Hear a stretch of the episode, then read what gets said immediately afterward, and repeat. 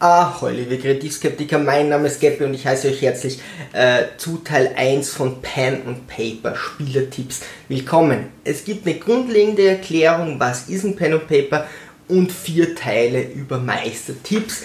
Natürlich sind die Spielertipps auch für die Meister wichtig, damit ihr wisst, wie es euren Spielern geht. Übrigens solltet ihr, bevor ihr meistert, immer zuerst spielen.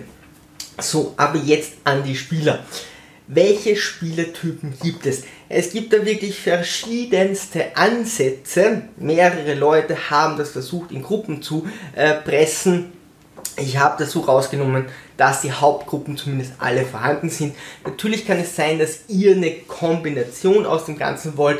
Da sind so die, die Leute äh, so, so, so selektiert, alleine herausgenommen, was sind so die Grundintentionen, aber es kann natürlich sein, dass ihr mehreres wollt, wird auch in den meisten Fällen so sein. So, welche Gruppen gibt es? Den Power Gamer, der wird alle Regeln ausnützen, alle Synergien ausnützen. Es äh, gab da mal, also er wird seinen Charakter am effektivsten spielen. Es gab da mal in so einem Forum die Idee, dass ein Magier, der sich immer wieder zu Orten teleportieren kann, wo er schon mal war, sich in seinem Haus Magier gefangen hält und kurz bevor seine Mana-Energie ausgegangen ist, hat er sich zurück teleportiert, die ausgesaugt, wieder hin und dann wieder weitergekämpft. Klar hat ihm der Meister, muss ihm schon diesen Plot lassen, aber regeltechnisch ging das mit Sonderfertigkeiten und weiß Gott was. Ähm, ich habe mal äh, in DSA, also das Schwarze Auge Forum, aufgemacht, so die schlimmsten Synergien, die den Plot sprengen können oder wie kann ich am effektivsten spielen. Da war ich schon Meister, nicht, dass ich das wollte. Ähm, aber da kam ganz viel, wie du regeltechnisch, dass du dir magische Nachteile gibst, obwohl du keinen magischen Charakter spielst, sondern nur einen Krieger und dafür ganz viele Vorteile hast, die dich und die Nachteile behindern dich nicht wirklich.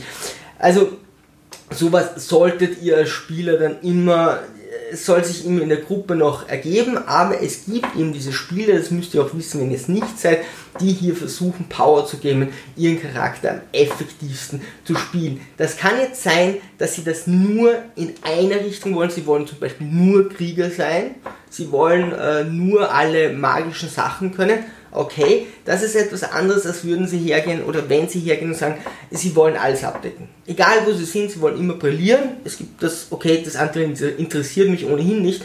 Oder ich will eben alles abdecken, damit nehmen sie den anderen Spielern hier natürlich ein bisschen was weg. Wargamer, die vom Kämpfen bis hin zum Tabletop kämpfen, also vom Rollenspiel kämpfen zum Tabletop kämpfen, äh, alles wollen. Äh, da kann man auch sagen, seid ihr vielleicht beim Tabletop besser aufgehoben. Ähm, aber es gibt auch Leute, die spielen, ein Freund von mir macht das, der spielt in der äh, Pen and Paper Gruppe mit, spielt aber auch Tabletop und bei Pen and Paper weiß er einfach, das ist ein anderes Kämpfen, das mag er dort auch, aber die wollen hier eben regelmäßig ihre Kämpfe haben und wollen hier ihre Charaktere ausspielen, die wollen Action, ja, das muss auch nicht immer Kampf sein, aber die wollen hier auf jeden Fall Action. Planer und Taktiker, die wollen Einbrüche, Diebstähle, äh, Überfälle, das mag auch Kampftaktiken sein, die mögen sich vielleicht vorher das Ganze überlegen, vielleicht in der Gruppe diskutieren, wie man einen Überfall genau plant. Ähm, dann ist es wichtig, dass sie hier äh, ein Grundszenario haben und verschiedene Wege gehen können. Wenn im Abenteuer ohnehin nur ein Weg möglich ist, wenn es ein Rätsel wäre, ist es okay, wenn man logisch draufkommen kann. Ansonsten ist es hier nicht taktieren, sondern raten, okay, was hat sich das Abenteuer ausgedacht und alles andere geht einfach nicht. Aber hier ist die Möglichkeit da, ein Grundszenario zu bieten und dann können diese Leute hier eben sehr gut taktieren. Ähm, das müsst ihr dem Meister klar machen als Spieler, äh, dass euch das gefällt und äh, einfach, wenn ihr dort verschiedene kreative Ideen habt, die vielleicht besser sind als das, was im Abenteuer steht, versucht, das hier durchzubringen. Dann gibt es die Rollenspieler, die wollen Schauspielern, die wollen mit ihrer Sprache herumspielen, die wollen vielleicht verschiedene ähm, Dialekte hier sprechen oder über das Spiel einen Dialekt. Wir haben eine gehabt, die hat mal durchgehend gelispelt, was besser funktionierte, als ich mir dachte. Äh, die Handlung tritt hier in den Hintergrund. Das kann durchaus mal sein, dass ihr dann einfach einen ganzen Abend nur im Lagerfeuer sitzt und miteinander so gut Rollen spielt, dass ihr so viel Spaß habt, dass kein Progress mehr weitergehen muss im Abenteuer. Wir hatten es mal bei einer Schiffsüberfahrt, da hat einer einen Betrunkenen spielen müssen und der hat das so lustig gemacht und wir haben dann mit dem interagiert und das war so witzig, dass wir da zwei Stunden einfach nur das ausgespielt haben. Das ist auch etwas, was gerade das Rollenspiel bietet, dass man hier einen anderen Charakter wirklich spielen kann. Dann gibt es die narrativen Spieler. Äh, die Geschichte steht im Mittelpunkt und die Geschichte muss erzählt werden. Es kann nicht sein, dass sie sagen, okay, es ist mir sehr wichtig, dass hier eine Geschichte erzählt wird. Ich möchte diese Geschichte vielleicht auch mitgestalten. Und andere, die hier sagen, die Geschichte muss einfach passieren und es ist schön, wenn wir so am Wegrad mitgehen können. Ja, das spreizt sich hier nochmal, will ich hier selbst Einfluss nehmen, muss die Geschichte so erzählt werden oder geht es mir darum, dass wirklich einfach nur eine Geschichte erzählt wird, aber mir ist es eben wichtig, dass diese Geschichte gut ist, dass die spannend ist, äh, dass die irgendwelche Plot-Twists hat. Und dann gibt es noch den äh, kausalen Gamer, äh, die, Freund, äh, die Freunde stehen im Vordergrund, das Spiel ist nur Mittel zum Zweck. Das kann auch sein, dass man sagt, okay, ich treffe mich gern in dieser Gruppe und dann haben wir einen Grund, wir machen uns immer äh, was aus. Ähm, und eigentlich geht es mir hauptsächlich um die Gruppe und dann spielen wir ein bisschen. Was wir da immer gemacht haben, war so die erste Stunde, da wird man Essen bestellt, da äh, quatscht man mal äh, eine Runde miteinander. Es war teilweise so, wir waren alles gute Freunde und wir sind jetzt auch noch immer alles gute Freunde. Die Gruppen haben sich nur sehr stark gewechselt, geändert in, im Laufe der Zeit. Ähm, hin und wieder hat man sich dazwischen gar nicht gesehen, vom einen Spiel zum anderen, da hat man natürlich was zu bequatschen, also vorher den Leuten immer so ein, vielleicht sogar zwei Stunden Zeit geben, miteinander zu reden und dann konzentriert man sich aufs Rollenspiel. So, wir kommen zur Generierung.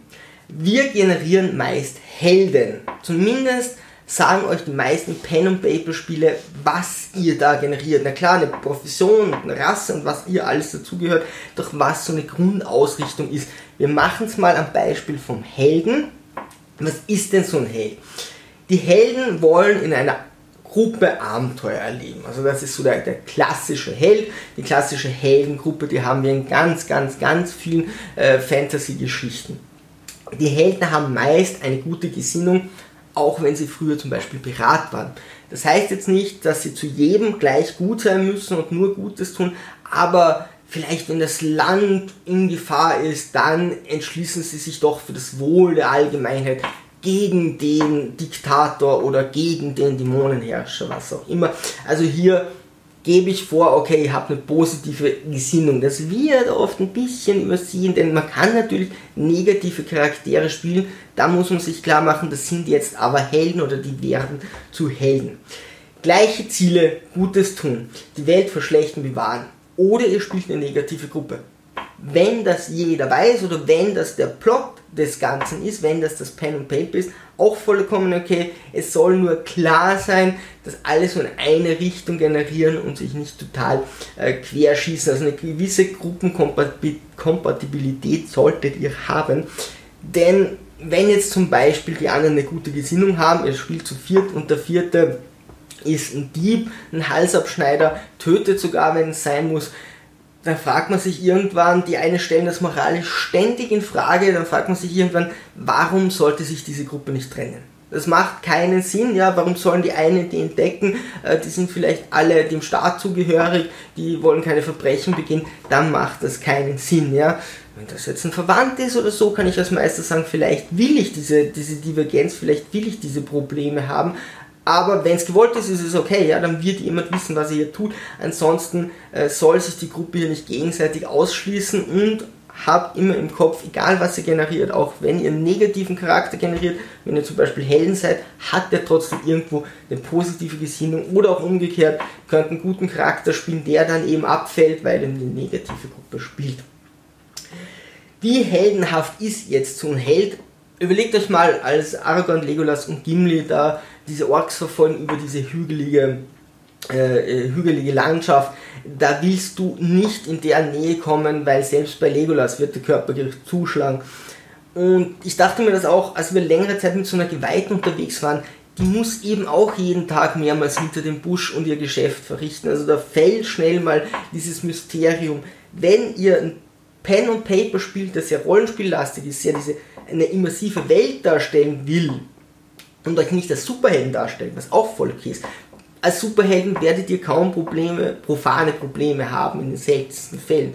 Aber wenn jetzt so nur Leute, die ein bisschen über der Allgemeinheit stehen, spielt, dann werdet ihr mit ganz vielen Kleinigkeiten Probleme haben. Da sind mal 15 Bauern und ihr seid nur zu viert und die gehen mit Gabeln auf euch los, äh, mit Heugabeln. Naja, jeder kann einen parieren und die anderen kommen durch und dann habt ihr ein Problem. Also da können sogar Kleinigkeiten zu Problemen werden. Da muss man dann wieder äh, äh, darauf achten, wie spiele ich das aus. Aber ihr werdet euch oft nicht so wirklich heldenhaft fühlen. Gerade wenn ihr anfangt zu spielen, wird es oft zu Situationen kommen, wo ich denke, das war jetzt überhaupt nicht heldenhaft. Da geht es darum, weiterzumachen, andere Wege zu finden, im Verlieren dann doch nochmal aufzustehen, zurückzukommen und hier doch noch alles zum Guten wenden. Charaktere versus Spieler. So wollen wir das nicht sehen, aber Spieler und ihre Charaktere. Das hätte ich irgendwie schön umschreiben können. Man will nicht seinen Alltag nachspielen. Also in den meisten Fällen wollt ihr eigentlich nicht unbedingt so das, was ihr jeden Tag macht, generisch dann nachspielen. Ähm, es ist so die Idee vielleicht am Anfang, die Charakter dürfen eine romantisierte Form der Begeisterung sein. Also das, was euch begeistert, aber wo ihr einen Zugang habt, das Ganze so ein bisschen romantisiert zu haben.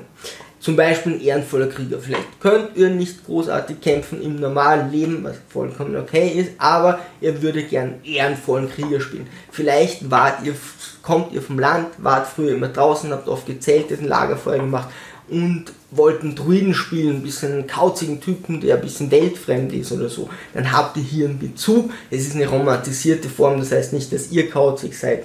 Oder wenn ihr gut kämpfen könnt, heißt das nicht, dass ihr bei einer Straßenschlägerei sehr, sehr ehrenvoll äh, sein müsst oder dass das realistisch ist, aber im Spiel könnt ihr sagen, ich spiele einen sehr ehrenvollen Charakter. Oder ein Pirat, ich liebe Schiffe und Meer und Schifffahrt und alles, ähm, aber ich würde per Tu nicht damals auf einem Piratenschiff oder überhaupt auf einem Schiff gewesen sein wollen, äh, denn äh, die Hygiene war eine Katastrophe, die die äh, Dominanz war eine Katastrophe, du warst total unterwürfig, musstest viel arbeiten, konntest nicht schlafen, es war eigentlich furchtbar. Also hier spielt man vielleicht eher so eine romantisierte Form von seiner Begeisterung. Anfangs sollten uns die Helden nah sein. Die meisten sind von uns keine Schauspieler. Ein Schauspieler überlegt sich immer, wie ist es denn, wenn ich in einem anderen, in anderer Person, in einem anderen Charakter drinnen bin. Das werdet ihr durch das Pen und Paper lernen. Pen und Paper gibt euch da sehr viele Möglichkeiten zu sagen, hey, ich sehe etwas aus den Augen eines anderen. Vielleicht etwas später mal, was mir zuwider ist, aber ich muss Argumente finden, wie die Person das gut heißt und plötzlich öffnet sich meine Welt und ich verstehe viel besser andere Menschen. Gebildete Helden, die jedoch nie die Grundlage allein oder die, die, die, Aufgabenstellung von einem Rätsel verstehen und da immer nachfragen. Ein Naturcharakter, der dann anfängt, wenn der Meister fragt, wie machst du denn Feuer, mit seinem Messer auf den Stein zu hauen und dann das Messer kaputt zu machen. Oder ein wortgewandter Schelm am Jahrmarkt, wo der Spieler aber einfach keinen geraden Satz rausbringt. Das Würfeln soll euer Spiel unterstützen und man kann schon mal sagen, wenn es mal nicht geht, okay, dann dürft ihr drauf würfeln, aber so eine rudimentäre Vorstellung, gerade wenn ihr neu Pen and Paper spielt, was euer Charakter so kann, solltet ihr schon haben. Ihr müsst natürlich kein Informatiker sein, wenn ihr einen Hacker spielt. Ja, mal Windows gesehen zu haben oder einen Computer, einen Mac angemacht zu haben, wäre hier wahrscheinlich kein Fehler und zumindest irgendwie äh, zu verstehen, wie funktioniert ein Programm oder so. Also, ähm, klar kann man dann sagen, naja, ich würfel einfach auf äh, Wildnisleben und sage, okay, so und so habe ich das vorher gemacht. Es ist natürlich schön, wenn ich das beschreiben kann. Und dort ist es ja, das ist meine Nische. Ja. Ich bin vielleicht Naturcharakter. Dann sollte ich auch ähm, die Meister sagen können, wie ich vielleicht das Lager anlege, um hier gegen Tiere äh, sicher zu sein oder so. Sonst muss ich das Meister das alles selbst ausdenken und ich kann als Spieler hier eigentlich in meiner Nische gar nicht so wirklich spielen, weil ich keine Ahnung habe. Ich kann nur würfeln, ich kann aber nicht sagen, ich mache dieses und ich mache jenes und das wäre eine coole Idee. Also bleibt am Anfang bei Nischen, die ihr euch vorstellen könnt. Je länger ihr spielt, desto mehr Überblick werdet ihr bekommen, desto mehr Ideen werdet ihr zu den verschiedenen Genres haben. Ähm, kann sich, ja, man muss auch spielen, was man ist. Also ihr solltet schon da spielen, was auf eurem Charakterbogen draufsteht und nicht sagen, oh, ich bin sehr wankelmütig und wie es mir gerade in den Kram passt, und dann ändert euren Charakter, sprecht mit dem Meister, aber prinzipiell solltet ihr schon die Herausforderung annehmen, das, was ihr hier als Pen und Paper auf diesem Paper, auf diesem Zettel als Charakter steht, überlegt euch, ob ihr das so spielen wollt und spielen könnt. Ein bisschen verändern, also soll sich der Charakter auch mit der Zeit, na klar, aber spielt das, was ihr euch hier ausgesucht habt. Wir hatten zum Beispiel einen Geweihten, der hatte keine Lust mit dem Volk zu beten, wo ich mir denke, okay, das würde einfach ein Priester machen, wenn es sehr viel Unheil passiert und jemand kommt und sagt schon, hey, bitte bete mit uns, so, boah, heute keine Lust. Das kann, einmal passieren, ja, aber das ist eigentlich das, was die äh, automatisch tun würden, würde man hier meinen und dann passt das einfach nicht so äh, zu dem Charakter, dann wird das irgendwann ein abtrünniger Priester oder abtrünniger Geweihter, weil das glaubt ihm ja keiner mehr. Äh, die Spiele, soll, Spiele sollten in der Lage sein, ihre Charaktere zu spielen. Also überlegt euch was, wo ihr sagt, ihr seid in der Möglichkeit, ihr könnt diesen Charakter spielen. Dann abgedrehte Charaktere spielen. Also dann könnt ihr hergehen und sagen, hier habe ich jetzt meine Bewusstseinserweiterung. Das muss jetzt vielleicht nicht über eine Kampagne von zwölf Jahren sein, aber zu sagen, hey, ich spiele mal einen fancy Charakter, ich habe jetzt schon Erfahrung, ich kann schon ein bisschen schauspielen, ich kann mich in anderen reinversetzen, jetzt spiele ich hier einen Charakter, ähm, der etwas weiter weg oder ganz weit weg ist, den ich vielleicht so nie spielen wollte, aber ich versetze mich da rein, ich nehme die Herausforderung an und habe Spaß daran, etwas zu tun, was ich sonst nie tun würde, äh, was mir sonst zuwider ist und muss dafür Argumente finden, muss mal anders denken. Das kann sehr viel Spaß machen. Äh, achtet nur drauf, dass ihr da nicht zu weit weggeht, dass euer Charakter äh, so wirr, wirr wird, dass die anderen nämlich nicht mehr fassen können und das Spiel nicht mehr funktioniert oder die Gruppe nicht mehr funktioniert. Aber sonst würde ich euch das raten, spielt auch mal Charaktere, zum Beispiel im Wortgewandten. Wenn ihr nicht sehr Wortgewandt seid, spielt den mal, dann müsst ihr reden und wenn es nur für ein, zwei Abende ist, dann müsst ihr raus aus, aus euch, äh, dann kann das eine tolle Sache sein. Bei uns war mal einer, der hat dann einen Barbar gespielt. Der hat immer einen Druiden gespielt und plötzlich sagt er, er will für ein Abenteuer einen Barbar spielen. Hier, kein Problem. Dann legt er den Barbar so an, ja, der ist von seiner Sippe verstoßen worden und ganz traurig und jetzt sitzt er auf seinem Boot und, und fährt da über den Fluss und, und ist, ist wirklich, wirklich traurig und, und alle haben ihn allein gelassen und Mimimi und kleines Regengesicht und ich dachte mir, okay, aber wofür spielst du dann einen Barbar? Okay, Angriff, Attacke hatte höhere Werte, aber das ist alles. Ähm, das macht keinen Sinn, ja. Also dann spiel jemanden, der wirklich sagt, er haut auf alles drauf und ist besonders intelligent, aber versucht immer hier Krieg zu führen. Und der Barbar meinte nur so, wenn es einen Krieg gab, oh, schon wieder wirklich hin.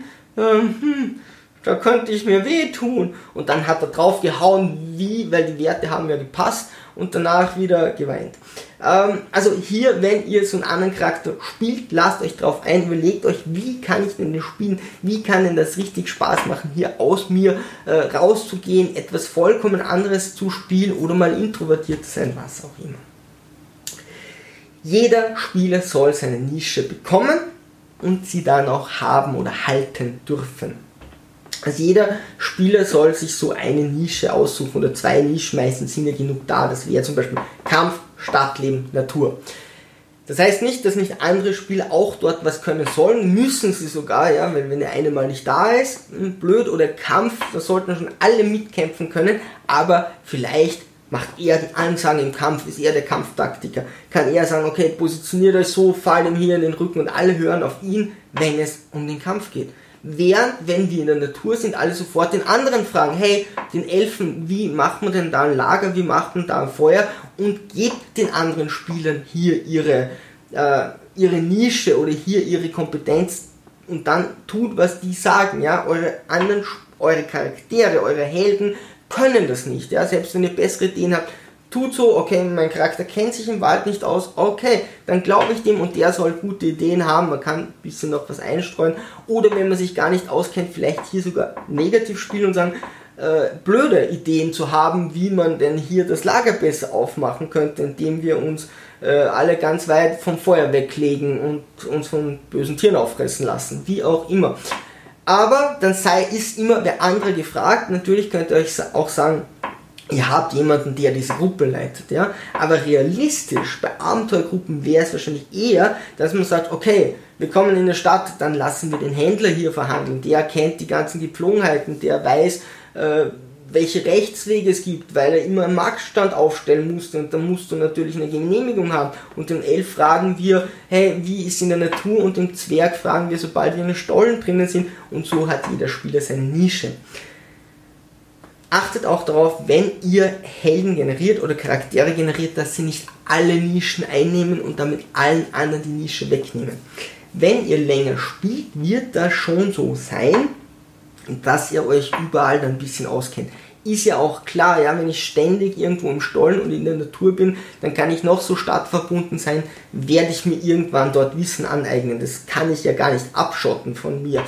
Aber okay, wenn man länger spielt, dann werden sich die, die richtig gut sind, dort so rauskristallisieren, dass die dann eben viel, viel mehr können und dann müssen auch die Abenteuer angepasst sein, dass es einfach mehr Expertise braucht, damit es nicht langweilig wird aber versucht hier nicht wirklich alles einzunehmen. Ich hatte mal einen Elf, vielleicht habe ich den falsch generiert, aber der hat wirklich ganz viele verschiedene Punkte eingenommen. Das wäre alles mit den Nachteilen ausgeglichen worden, aber die waren nicht spielbar, beziehungsweise sehr, sehr schwer spielbar. Und so hat der schon so viel eingenommen, ähm, dass die anderen keinen Spaß mehr hatten. Und wir haben dann entschieden, okay, dann ich wechsle den Charakter. Also das ist ganz wichtig, Gebt dem anderen, gebt den anderen Leuten die Nischen, lasst denen die auch, fragt die, wenn es in der Situation ist. Und die tun das für euch auch. Und dann macht es richtig, richtig viel Spaß, hier seinen Charakter ähm, zu spielen. Und ganz wichtig ist hier, dass der Meister bei der Generierung die Fäden ziehen muss. Das heißt, am Anfang haben wir offen generiert, jeder hat gesagt, was er machen will und jeder hat gesagt, wo seine Nische ist. Wir sind gemeinsam äh, im Studentenheim in der Küche gesessen mit 20 Büchern, haben die rumgereicht und jeder hat seinen Charakter gemacht. Inzwischen machen wir das eher heimlich, dass die anderen nicht wissen, was, äh, die, was jeder so generiert und was jeder so seine, seine Geheimnisse sind und das ist auch ganz cool, wenn das erst nach ein paar Abenden bzw. ein paar Monaten oder nach dem Spieljahr alles rauskommt, was so hinter diesen Charakteren steckt. Ähm, trotzdem haben wir jetzt, jetzt wieder entschieden, gemeinsam so Grund zu generieren. Ähm, hier kann auch der Meister die Fäden ziehen und einfach sagen, hey, geh vielleicht von dem und dem ein bisschen weg. Wenn es euch nicht ganz wichtig ist, versteht das, okay, das wird vielleicht schon jemand haben, okay, da ziehe ich mich ein bisschen zurück.